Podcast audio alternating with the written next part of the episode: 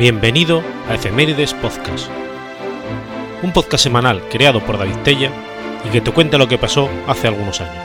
Episodio 393, semana del 26 de junio al 2 de julio.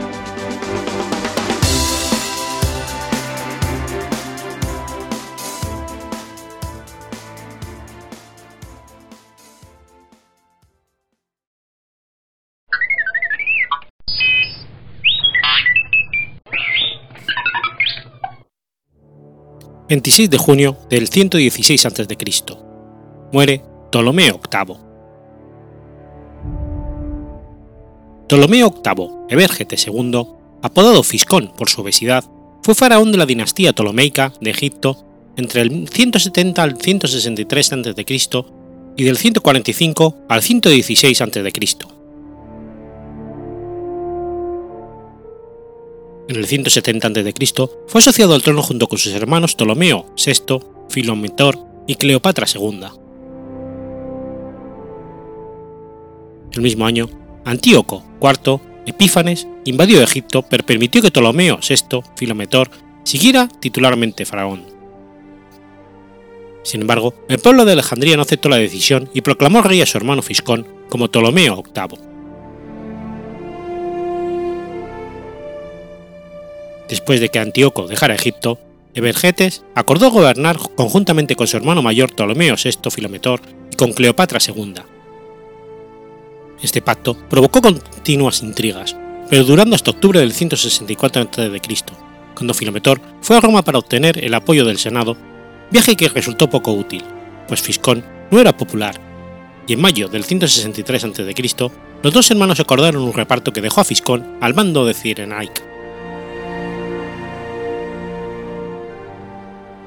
Aunque el pacto duró hasta la muerte de Filometor en el 145 a.C., no cesaron las intrigas. Fiscón convenció al Senado en apoyar sus pretensiones en Chipre, pero Filometor lo rechazó. Y después de la fracasada tentativa de Fiscón para conquistar la isla en el 161 a.C., el Senado envió embajadores a la residencia de Filometor.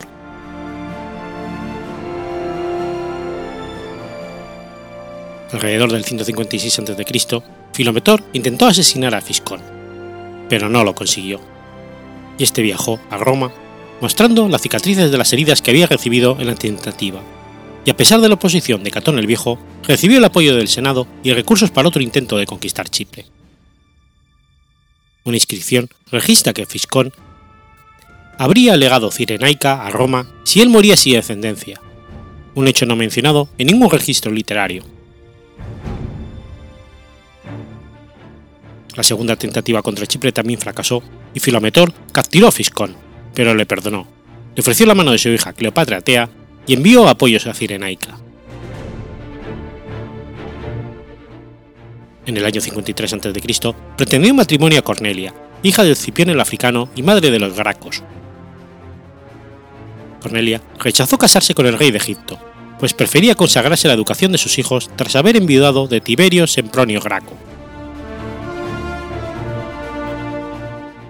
Cuando Filometor muere en la campaña de Siria contra Alejandro Balas en el 145 a.C., Cleopatra II proclama rey a su hijo Ptolomeo VII Neofilopator.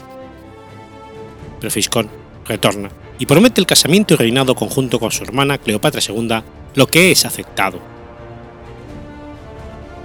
Durante el banquete de bodas, el joven Ptolomeo VII es asesinado y Fiscón se proclama faraón como Ptolomeo VIII Evergetes II en el 144 a.C.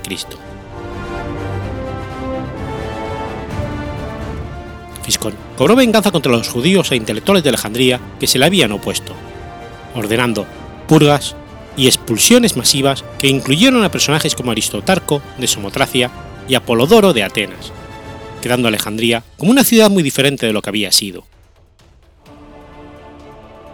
Expulsó a todos los intelectuales, filólogos, filósofos, profesores de geometría, músicos, pintores, maestros, médicos y otros con el resultado de que estos llevaron la educación griega a griegos y bárbaros de otros lugares. Por aquel tiempo se casó con Cleopatra III, la hija de su esposa, sin divorciarse previamente de Cleopatra II, que se puso furiosa. En el 132 a.C., los ciudadanos de Alejandría se amotinaron e incendiaron el Palacio Real. Fiscón, Cleopatra III y sus hijos huyeron a Chipre y a la vez Cleopatra II proclamó rey a su hijo de 12 años de edad, Ptolomeo Menfita. Pero Fiscón capturó al niño y lo asesinó, enviando el cuerpo desmembrado a Cleopatra. La consiguiente guerra civil enfrentó a Cleopatra II y la población de Alejandría contra el resto del país que apoyaba a Fiscón.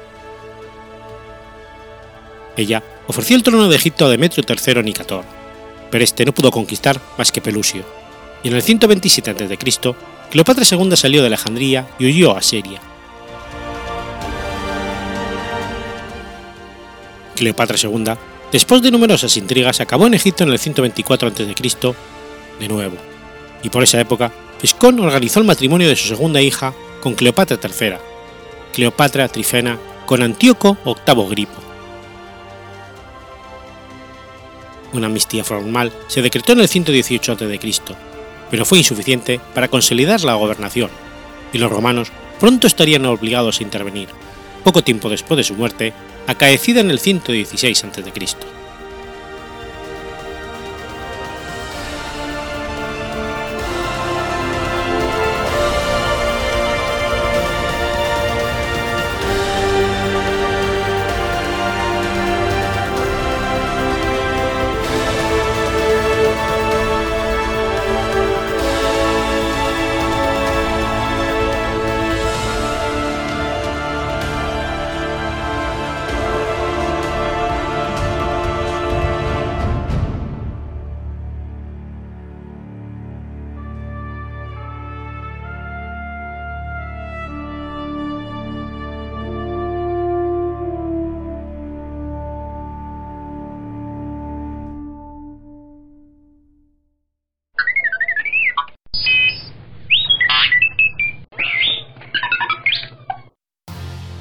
27 de junio de 1904.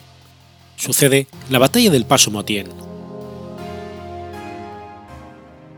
La Batalla del Paso Motien fue un conflicto menor de la guerra ruso-japonesa que tuvo lugar el 27 de junio de 1904 entre tropas del ejército imperial japonés, bajo el mando del general Kuroki Tamemoto, y las del ejército imperial ruso al mando del general conde Fedor Keller por el control de un paso estratégico entre las montañas de la carretera principal que une la costa y Liaoyang, Manchuria.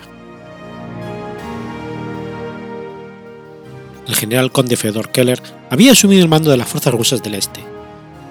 El general Zasulich tras la batalla del río Yalu. Su fuerza de 25.000 hombres tomó el paso de Motien en medio de la península de Laodong, en la carretera principal entre Autong y Lianyang. Keller, un leal amigo del general Alexei Kuropatkin y estudiante del general Mikhail Skobelev, observó que la estrategia japonesa era similar a la primera guerra chino-japonesa. Kuropatin se mostró de acuerdo y en un esfuerzo por fortificar su posición en Hachchen, inició una serie de complejos y confusos movimientos de tropas para tapar huecos, reales o imaginarios, en su línea defensiva. Keller, entonces debilitado por la pérdida de hombres en la batalla de Telishu, fue forzado a enviar dos regimientos más a las defensas de Kuropatin en Haicheng.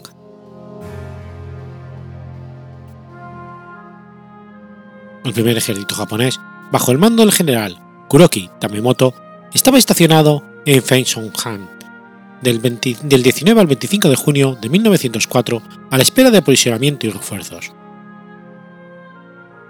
Kuroki decidió atacar el 26 de junio, que fue, por coincidencia, el mismo día que el general Keller recibió órdenes del general Kuropatkin de privarse de otro regimiento para enviarlo a apoyar las defensas de Haichen. Protegiendo el estratégico paso Motien, los rusos tenían tres regimientos de infantería, tres baterías de artillería y un regimiento montado de cosacos. Al oeste había un regimiento de infantería de reserva apoyado por una brigada de cosacos. Durante la noche del 25 al 26 de junio, una fuerza japonesa se movió a lo largo de un sendero sin vigilancia tras el flanco derecho ruso. Esta fuerza estaba apoyada por ametralladoras Maxim y artillería de montaña. Otro grupo, calzados con sandalias de paja japonesas para enmascarar sus movimientos, se movió alrededor del flanco izquierdo ruso sin ser detectado.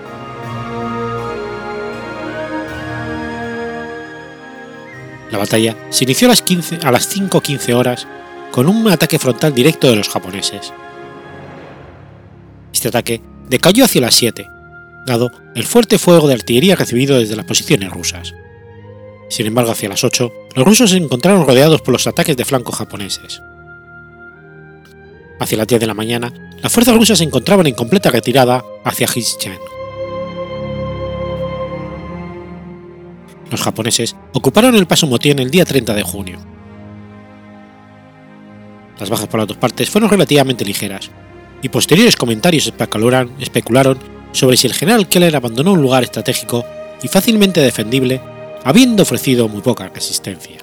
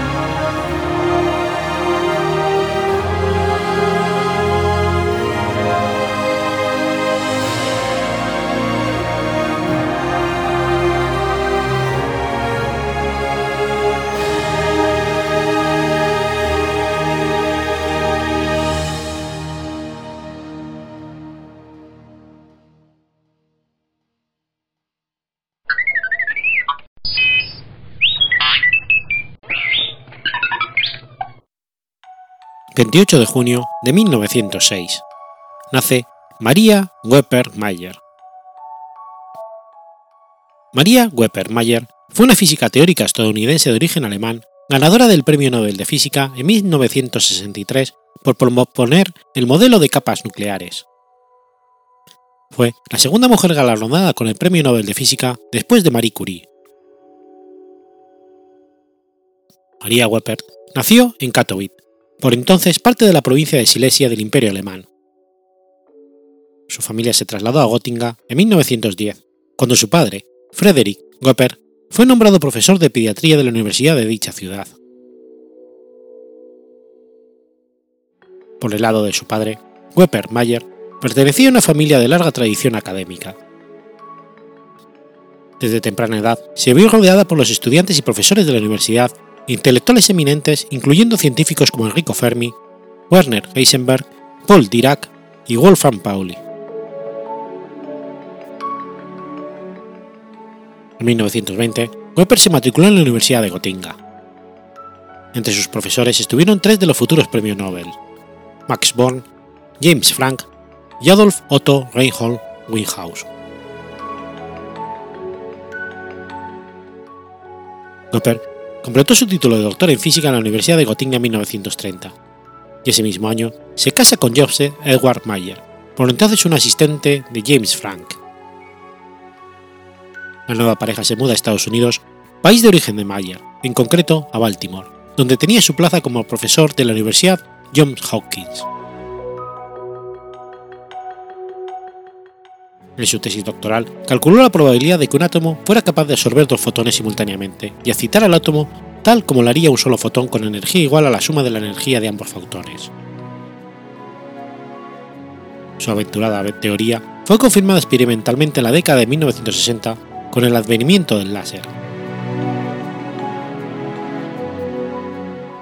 En aquella universidad, como posteriormente en la Universidad de Columbia y en la de Chicago, en las que su marido fue contratado, a María Goppermeyer se le permitió trabajar como investigadora voluntaria, pero sin tener derecho a remuneración, en gran parte por sexismo, aunque también debido a las estrictas normas contra el nepotismo. De hecho, a pesar de su valía y capacidad, casi la totalidad de su carrera la desarrolló como profesora e investigadora voluntaria no remunerada, no alcanzando un puesto remunerado hasta tiempo, a tiempo completo hasta cumplir los 53 años.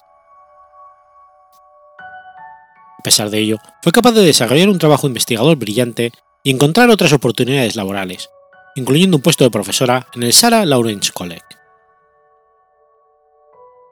También pudo colaborar, si bien en una línea de investigación más bien secundaria, en el proyecto Manhattan para el desarrollo de la bomba atómica en los Álamos. Durante el tiempo que su marido fue profesor en la Universidad de Chicago, Coppermayer fue profesora voluntaria asociada a la física. Además, cuando se fundó el cercano Laboratorio Nacional Argonne en 1946, Coppermayer se ofreció para trabajar allí a tiempo parcial en la División de Física Teórica. Fue durante su tiempo en Chicago y Argonne cuando desarrolló el cálculo matemático que demostraba el modelo de capas nuclear, trabajo por el que fue galardonada con el Premio Nobel de Física en 1963, compartido con los investigadores alemanes Hans Jensen y Eugene Paul Wigner. Los científicos alemanes con los que compartió el premio trabajaron en paralelo exactamente que en la misma teoría. Tras haber publicado sus resultados, Coppermayer colaboró con ellos. Un miembro del equipo alemán, Hans Jensen, se desplazó a Estados Unidos y trabajó con ella para editar un libro en 1950 titulado Teoría elemental de la estructura de capas nucleares. En 1963, ambos fueron galardonados conjuntamente con el Premio Nobel de Física por sus descubrimientos sobre la estructura de las capas nucleares. En su discurso de aceptación, Coppermayer dijo, Ganar el premio ha sido la mitad de apasionante que hacer el trabajo. Cuando el Real Academia de Ciencias de Suecia anunció que había ganado el premio Nobel, un periódico local de San Diego encabezó la noticia con la frase Madre de San Diego gana el premio Nobel. Desde 1960, Coppermayer fue nombrada para un puesto como profesora de física en la Universidad de California en San Diego, y se trasladaron a vivir a la vecina localidad de La Joya. A pesar de que sufrió un derrame cerebral poco después de llegar allí, continuó enseñando e investigando durante varios años.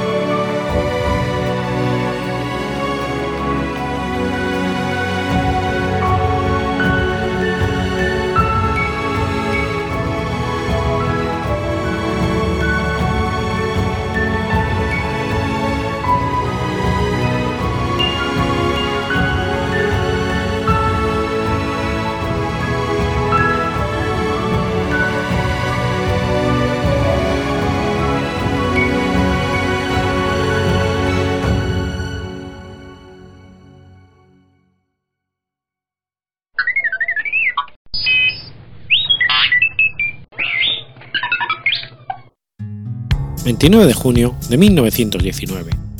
Muere José Gregorio Hernández. José Gregorio Hernández Cisneros fue un médico, científico, profesor, filántropo de vocación católica y franciscano seglar venezolano, declarado beato por la Iglesia Católica. José Gregorio Hernández Cisneros nació el 26 de octubre de 1864 en Isnotu, una localidad que por aquel entonces era capital del municipio Libertad del distrito Betijoque del estado Trujillo en Venezuela. Fue el primero de seis hermanos.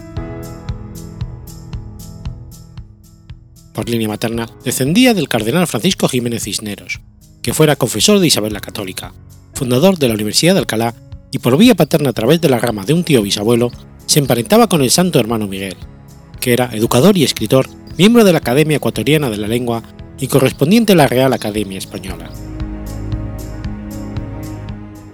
Durante su infancia vivió en su pueblo natal. Su madre se dedicaba a labores del hogar propias de la época y su padre era comerciante y dueño de un almacén de mercancías secas, víveres y farmacia. Recibió el sacramento del bautismo el 30 de enero de 1865 en el templo colonial de Escuque, hoy Santuario Diocesano del Niño Jesús de Escuque. Sus padrinos fueron Tomás Lobo y Perpetua Enríquez.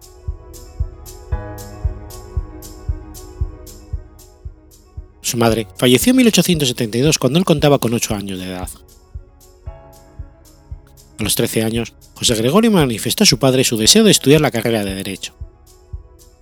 Sin embargo, su padre le convenció para que estudiara medicina. A partir de este momento, tomó la medicina como su propia vocación. En 1878, cuando contaba con 13 años y medio, bajó de la Sierra Trijuyana hasta Caracas siendo una travesía. Isnotu, Betijoque, Sabana de Mendoza, Santa Polonia y La Ceiba en Mula. Por el lago hasta Maracaibo y después por mar a Puerto Cabello y La Guaira. Y por tren desde ese puerto a la ciudad capital. Al llegar a la capital de Venezuela, inició sus estudios en el Colegio Villegas, dirigido a la sazón por el doctor Guillermo Tel Villegas, durante la estancia en el colegio, el joven José Gregorio entabló amistad con el director y su esposa Pepita Perozo de Villegas. Según el doctor Villegas, José Gregorio era poco dado a jugar con sus compañeros y prefería pasar el tiempo libre en compañía de libros. Durante sus años en el Colegio Villegas, José Gregorio obtuvo buenas notas. Llegó a ejercer como profesor de aritmética para los alumnos del primer curso. A los 17 años, ingresa en la Universidad Central de Venezuela para iniciar sus estudios de medicina. Según las certificaciones de los estudios universitarios de José Gregorio Hernández, en gran parte de las materias de los seis años que estudió, logró la calificación de sobresaliente. Paralelamente a sus estudios de medicina, daba clases particulares para ayudarse a sí mismo y a sus colegas. Aprendió de un amigo sastre a confeccionar ropa masculina y sus trajes propios. Al graduarse con el título de doctor en medicina el 29 de junio de 1888, hablaba inglés, francés, portugués, alemán e italiano y dominaba el latín y hebreo. Era filósofo, músico y teólogo. Se trasladó a ejercer la medicina en su pueblo natal, instalando un consultorio provisional con el cual extiende su carrera como médico. Ese mismo año, el rector Dominici ofreció ayudarlo económicamente para establecer un consultorio en Caracas, gesto que Gregorio agradeció con estas palabras. ¿Cómo le agradezco su gesto, doctor Dominici? Pero debo decirle que mi puesto no está aquí. Debo marcharme a mi pueblo. En Isnotu no hay médicos y mi puesto está allí, allí donde un día mi propia madre me pidió que volviera para aliviar los, los dolores de las gentes humildes de nuestra tierra. Ahora que soy médico, me doy cuenta de que mi puesto está allí, frente a los míos.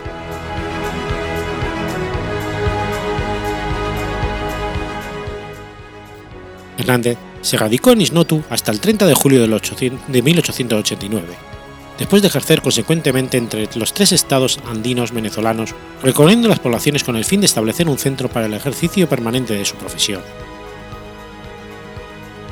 Regresaba de San Cristóbal y Mérida para consultar sus propósitos con su padre, y se encontró con una carta de su maestro, Calixto González, donde le decía que le habían recomendado el presidente de la República, Juan Pablo Rojas Paul, para que fuera, fuera a París a estudiar ciertas materias experimentales, y así contribuir a la modernización de la medicina venezolana, porque creía que reunía las condiciones para tal misión, y que debía trasladarse a Caracas y disponer su viaje a Europa.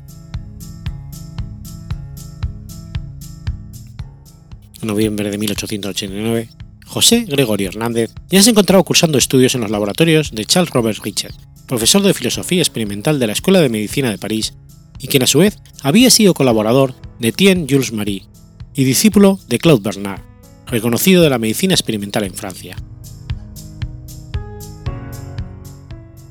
También participó en su formación Isidore Strauss, que había sido discípulo de Emile y Charles Chamberlain, quienes lo fueron a su vez de Louis Pasteur y todos ellos precursores de la bacteriología. Posteriormente se traslada a Berlín para estudiar histología y anatomía patológica, a su vez que inicia un estudio de bacteriología. Combinados los estudios, Hernández regresa a Venezuela a fin de ingresar como profesor de la Universidad Central de Venezuela en Caracas. Además, aprovecha para traer de Europa equipos médicos al Hospital Vargas por instrucciones del gobierno venezolano.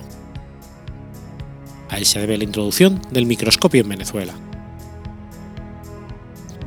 El 14 de septiembre de 1909 es nombrado profesor de la Cátedra de Anatomía Patológica Práctica, la cual funcionó anexa al laboratorio del Hospital Vargas y de la cual se encargó hasta la creación de la Cátedra de Anatomía Patológica de la Universidad Central, con asiento en el Instituto Anatómico y que fue regentada por el Dr. Felipe Guevara Rojas en 1911.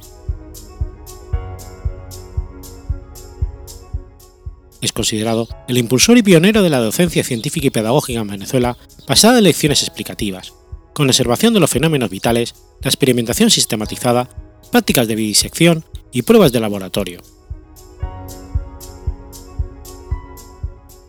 El 29 de junio de 1919, por la tarde, José Gregorio Hernández salió a la esquina de Cardones a atender a una enferma, pero no pudo llegar porque fue atropellado por Bernardo Bustamante, un joven mecánico de 28 años de edad, dueño de un Exex en la esquina de Amadores, La Pastora. Doctor Hernández cayó golpeándose la cabeza contra el filo de la acera, lo que ocasionó una fractura en el cráneo.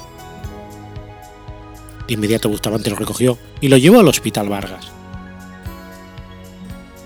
En el momento que llegaron al centro de salud, no se encontraba ningún médico. Entonces fue a buscar a Luis Gassetti. Cuando llegaron al hospital, se encontraron al sacerdote capellán Tomás García Pompa, que le informó que Hernández había fallecido, a sus 54 años de edad. A las 10 de la mañana del día 30 de junio de 1919, en medio de una multitud, se inició el traslado del féretro de José Gregorio Hernández Cisneros al Paraninfo Universitario de la Universidad, encima de los hombros de sus estudiantes y discípulos, y después fue llevado y enterrado al Cementerio General del Sur.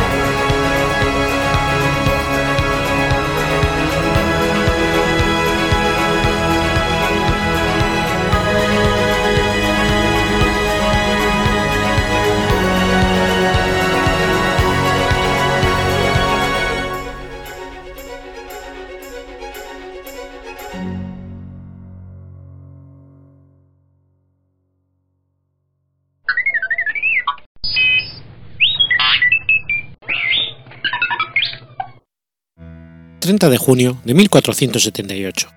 Nace Juan de Aragón. Juan fue el segundo hijo de los reyes católicos, Isabel I y Fernando II. Fue el heredero de las coronas de Aragón y Castilla, duque de Montblanch, conde de Cervera y señor de Balaguer. El príncipe Juan nació en Sevilla. Los reyes católicos habían llegado allí con su corte el 24 de julio de 1477 durante la Guerra de Sucesión Castellana y se habían instalado en el recinto del Real Alcázar. En ese lugar nació un año después, el 30 de junio de 1478, el príncipe Juan. Se sabe que el parto real fue asistido por una partera sevillana conocida como la Herradera, que contó con la presencia como testigos designados por el rey García Tellez Alonso Mergalejo, Fernando de Abrejo y Juan de Pineda, según marcaban las normas castellanas, para disipar la menor duda de que era hijo de la reina. El bebé nació con un labio leporino que le impedía hablar correctamente. Era tartamudo y constitución endeble. Comía poco, vomitaba con frecuencia y a menudo se desmayaba. Isabel oró sin cesar por su salud e hizo ofrendas a la Virgen. Sin embargo, nadie apostaba demasiado por la vida del príncipe en sus primeros años. Cuando contaba cinco, sin embargo, el muchachito ya tenía montado una pequeña corte formada por cinco amigos, hijos de los grandes de España, con quien jugaba para crear un gobierno. Era un niño apacible, de gestos corteses y amantes del arte, la poesía y la música. Ya con casi 19 años, celebró los esposales con la pequeña, en la pequeña ermita de Santa Cecilia de Villasevil y posteriormente con más, boato en abril de 1497 en la Catedral de Burgos, con la archiduquesa Margarita de Austria, hija del rey Romanos Maximiliano I de Augsburgo, y de la duquesa María de Borgoña. Seis meses después de su boda, el 4 de octubre murió en Salamanca, ciudad a la que había llegado de camino hacia la boda de su hermana a consecuencia de unas fiebres. La leyenda atribuyó su inesperado y súbito fallecimiento a la gran pasión marital que sentía por su esposa. El hecho conmocionó a todo el reino. Suponía la extinción de la casa de Trastámara y era un personaje muy querido, en quien se había depositado muy grandes esperanzas.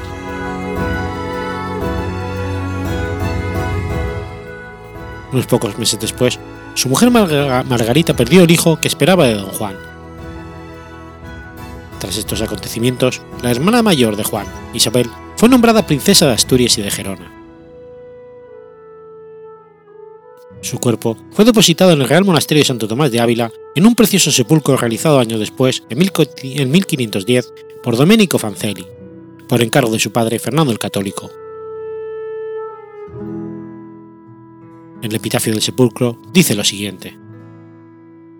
Juan, príncipe de las Españas, de virtudes y ciencia lleno, verdadero cristiano, muy amado de sus padres y su patria, en pocos años realizó muchas obras buenas con prudencia y virtud.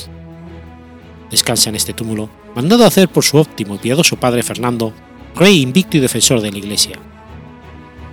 Su madre, la reina Isabel, purísima y, depósito de, y depósito de todas las virtudes, mandó por testamento se hiciese tal. Vivió 19 años y murió en 1497.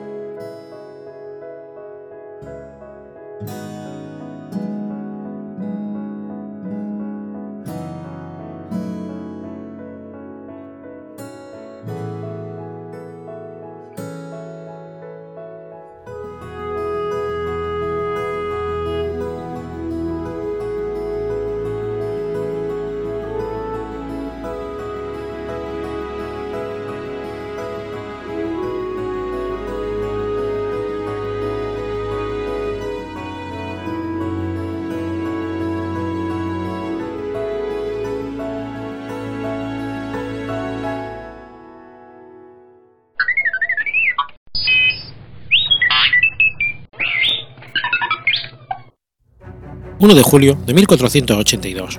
Muere Alfonso de Acuña. Alfonso Carrillo de Acuña fue un importante prelado de Castilla del siglo XV. Alfonso nació en Garrascosa del Campo el 11 de agosto de 1410. Fue hijo de Lope Vázquez de Acuña, máximo responsable del Concejo de Mesta, primer señor de Buendía y Azañón y descendiente de una familia de nobles portugueses, y de Teresa Carrillo de Albornoz, señora de Pared, Portilla y Valtablado, carrascoseña. Su familia materna, de ascendencia eclesiástica, pertenecía al municipio conquense de Carrascosa del Campo, y la de su padre, ricombre de Castilla, portuguesa. Su educación se desarrolló bajo la influencia de su tío el cardenal Alonso de Carrillo, pasando a estar bajo su tutela a los 11 años. Cuando falleció este, en 1434, recibió el cargo de protonotario apostólico del Papa Eugenio IV, ascendiendo al Consejo Real de Juan II. Para el concilio de Basilea fue enviado como embajador del rey. Estuvo 16 años ausente de Castilla hasta que regresó para ser nombrado obispo de Sigüenza, sede de la que ya era administrador desde 1436. 1440, el antipapa Félix V lo nombró cardenal, pero lo rechazó ante la falta de legitimidad de este. En el 46 fue nombrado arzobispo de Toledo, convirtiéndose de este modo en el primado de los obispos de Castilla.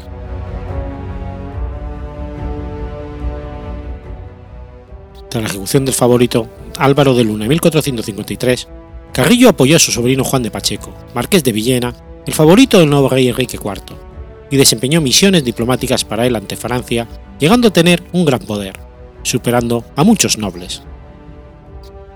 Su codicia y ambición le llevaron a enfrentarse al rey a partir del momento en que éste prefirió cambiar de favorito, alejando a Pacheco y uniéndose a Beltrán de la Cueva y sus aliados los Mendoza, acérrimos enemigos de Carrillo. A partir de 1462, Carrillo fue el principal instigador de un bando de nobles castellanos que quería destronar al rey y sustituirle por su medio hermano, el infante Alfonso, y participó muy activamente en la farsa de Ávila. Comenzó así una larga y cruenta guerra civil en Castilla. Cuando en el verano de 1468 murió el infante, probablemente envenenado por el marqués de Villena, su hermana Isabel le sucedió como pretendiente al trono y tuvo como principal consejero al arzobispo Carrillo junto con su consuegro desempeñaron un papel importantísimo en el ajuste de su matrimonio con Fernando de Aragón en octubre de 1469. En 1473 convocó el concilio de Aranda para combatir la ignorancia y la vida disipada de algunos clérigos. Cuando los reyes católicos se hicieron con el poder, al morir Enrique IV en diciembre de 1474, rápidamente chocaron sus intereses. Carrillo no aceptaba el tratamiento autoritario de estos y por otra parte se produjo el ascenso a canciller del reino de Pedro González de Mendoza, viejo enemigo de Carrillo, además de haber sido nombrado cardenal, dignidad por la que él había estado luchando. Esta situación le llevó a su enfrentamiento con el Mendoza que perdería en la subsiguiente guerra de sucesión castellana.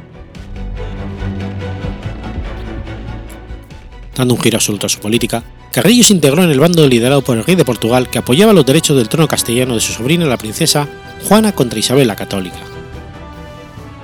La guerra fue larga y cruel, pero a principios de 1479, una ofensiva de los reyes católicos derrotó definitivamente a los portugueses y obligó a Carrillo a someterse y aceptar guarniciones reales en todas las fortalezas que controlaba, para poder continuar como arzobispo de Toledo. Murió semipreso en su palacio arzobispal de Alcalá de Henares el 1 de julio de 1482. Fue enterrado en el monasterio de Santa María de Jesús en Alcalá de Henares. Tras la desamortización de este, sus restos fueron trasladados a la actual Catedral de los Santos Niños Justo y Pastor.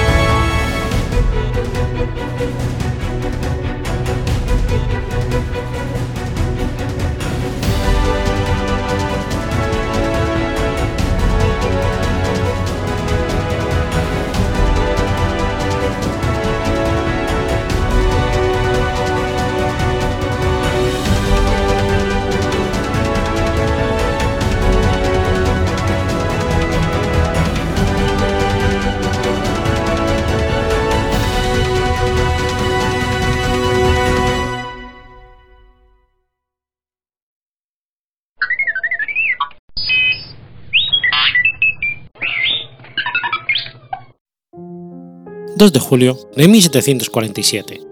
Nace Rose Bertin. Mary Jane Bertin, conocida como Rose Bertin, fue una marchante de modas, sombrerera y modista de María Antonieta. Bertin fue aprendiz de modista a muy temprana edad. A los 15 años llega a París. Abrió su propia tienda de ropa, Le Grand Mogol, en 1770, y rápidamente encontró clientes entre las influyentes damas de la nobleza, incluida Luisa, duquesa de Chartres, que también patrocinó en Versalles a la pintora Isabel Beck Lubron, que se encaprichó con sus diseños, además de atraer a la aristocracia y la realeza europea. Cuando María Antonieta llega de Austria a Francia, acoge los estilos y molas galos como forma de mostrar su sincera dedicación a su nuevo país. La duquesa de Chartres le presenta a Rosebertin en 1772. En un cuarto especial en el Palacio de Versalles, Rose creaba nuevos y numerosos vestidos para la reina María Antonieta, ya que Albertine no podía ser admitida en el departamento donde esperaba la reina y sus damas, por ser plebeya. Dos veces a la semana, tras la coronación de María Antonieta, Bertín presentaba sus nuevas propuestas a la joven reina y pasaba horas discutiendo sus creaciones.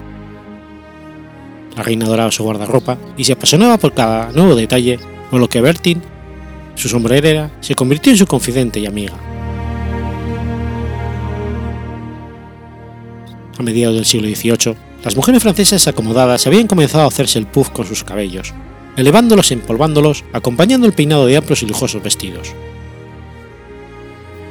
Bertin usó y exageró estas modas imperantes para María Antonieta con peinados de altura sobre tres pies. La moda del puff alcanzó tales extremos que se convirtió en la marca del periodo, junto con decorar tal estructura capilar con ornamentos y objetos que mostraran eventos recientes. Trabajando con Leonard, el peluquero de la reina, Bertin creaba peinados que se volvían el furor en toda Europa. El cabello natural, o peluca de crin de cabello, de caballo, siempre empolvados con polvos de arroz, rellenados y elevados con cojines y armazones de alambre, podían ser adornados con diversos objetos, estilizando, acomodando dentro definidas escenas que oscilaban desde recientes chismes de nacimientos a las infidelidades de maridos, hasta septiembre, hasta serpientes bien imitadas a maquetas de navíos franceses como el Belle con toda su arboladura, hasta el puff de los insurrectos, en honor a la guerra de independencia norteamericana. La moda continuó su fluctuante progreso, y los sombreros y adornos de la cabeza, altísimos con sus superestructuras de gasa, flores y plumas, impedían a las mujeres encontrar carruajes suficientemente altos para entrar, y a menudo se les veía inclinadas, sentadas en el suelo o manteniendo sus cabezas adornadas fuera de la ventanilla.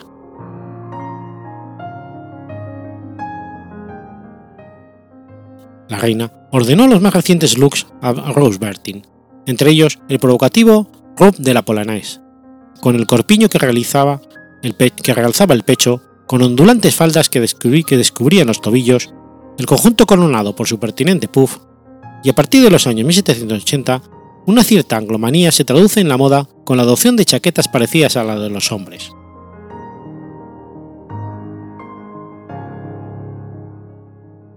En 1783, Elizabeth Pirgen Lebrun retrató a María Antonieta luciendo la famosa robe chemisée, diseñada por Rose Bertin, lo cual fue tan escandaloso para su época que se tuvo que apuntar un segundo retrato de la reina con, con un adecuado vestido de corte.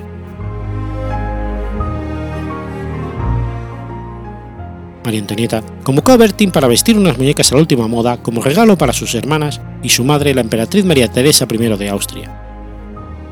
Estas muñecas fueron llamadas Pandoras y podían ser hechas de cera, madera o porcelana. Tenían un poco menos del tamaño de una muñeca de juguete común o podían ser tan grandes como la mitad o igual a una persona real. Llamada ministro de la moda, Bertin fue la mente tras casi todos los nuevos vestidos comisionados por la reina.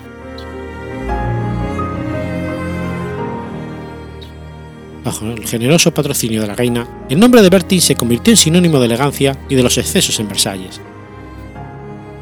La cercana relación de Bertin con la reina la proveyó de una valiosa experiencia en cuanto al significado de la moda en el aspecto social y político en la corte francesa. Mientras culpaban a la reina de todos los derroches y excesos, las damas francesas la imitaban. No había una sola mujer que no tuviera el mismo vestido, misma capa o las mismas plumas que lo hubiera visto usar a la reina.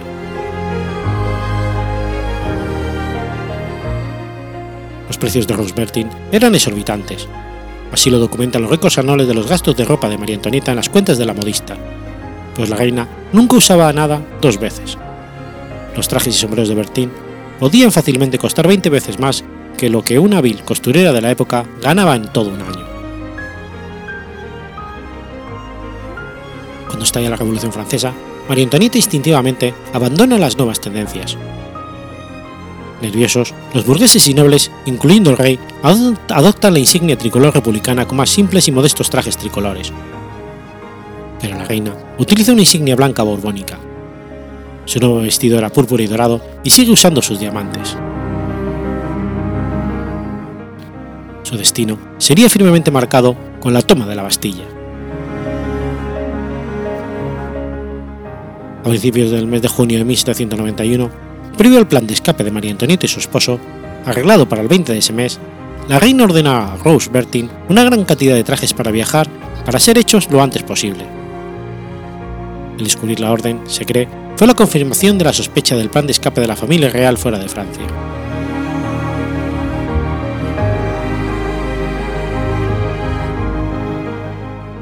Durante la Revolución Francesa, cuando muchos de sus nobles clientes fueron ejecutados o huyeron al extranjero, Bertin trasladó su negocio a Londres.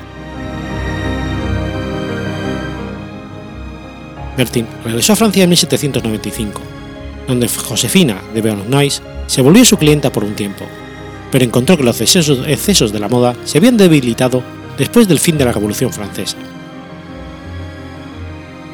Al inicio del siglo XIX, Bertin transfirió su, negocio a su sobrina y se retiró.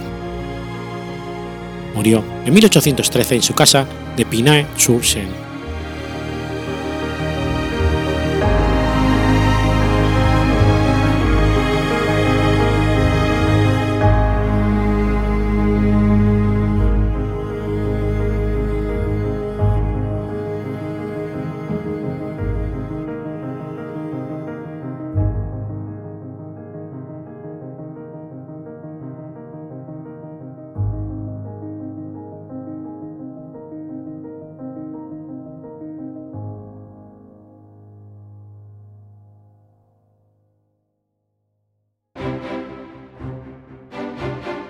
Has escuchado Efemérides Podcast. Si quieres ponerte en contacto conmigo, puedes hacerlo por Twitter a la cuenta arroba efemeridespod o mi cuenta personal, arroba telladavid, o por correo electrónico a la dirección efemeridespod.gmail.com. También puedes visitar la página web efemeridespodcast.es. Y recuerda que puedes suscribirte por iTunes y por iBox, y tienes un episodio nuevo cada lunes.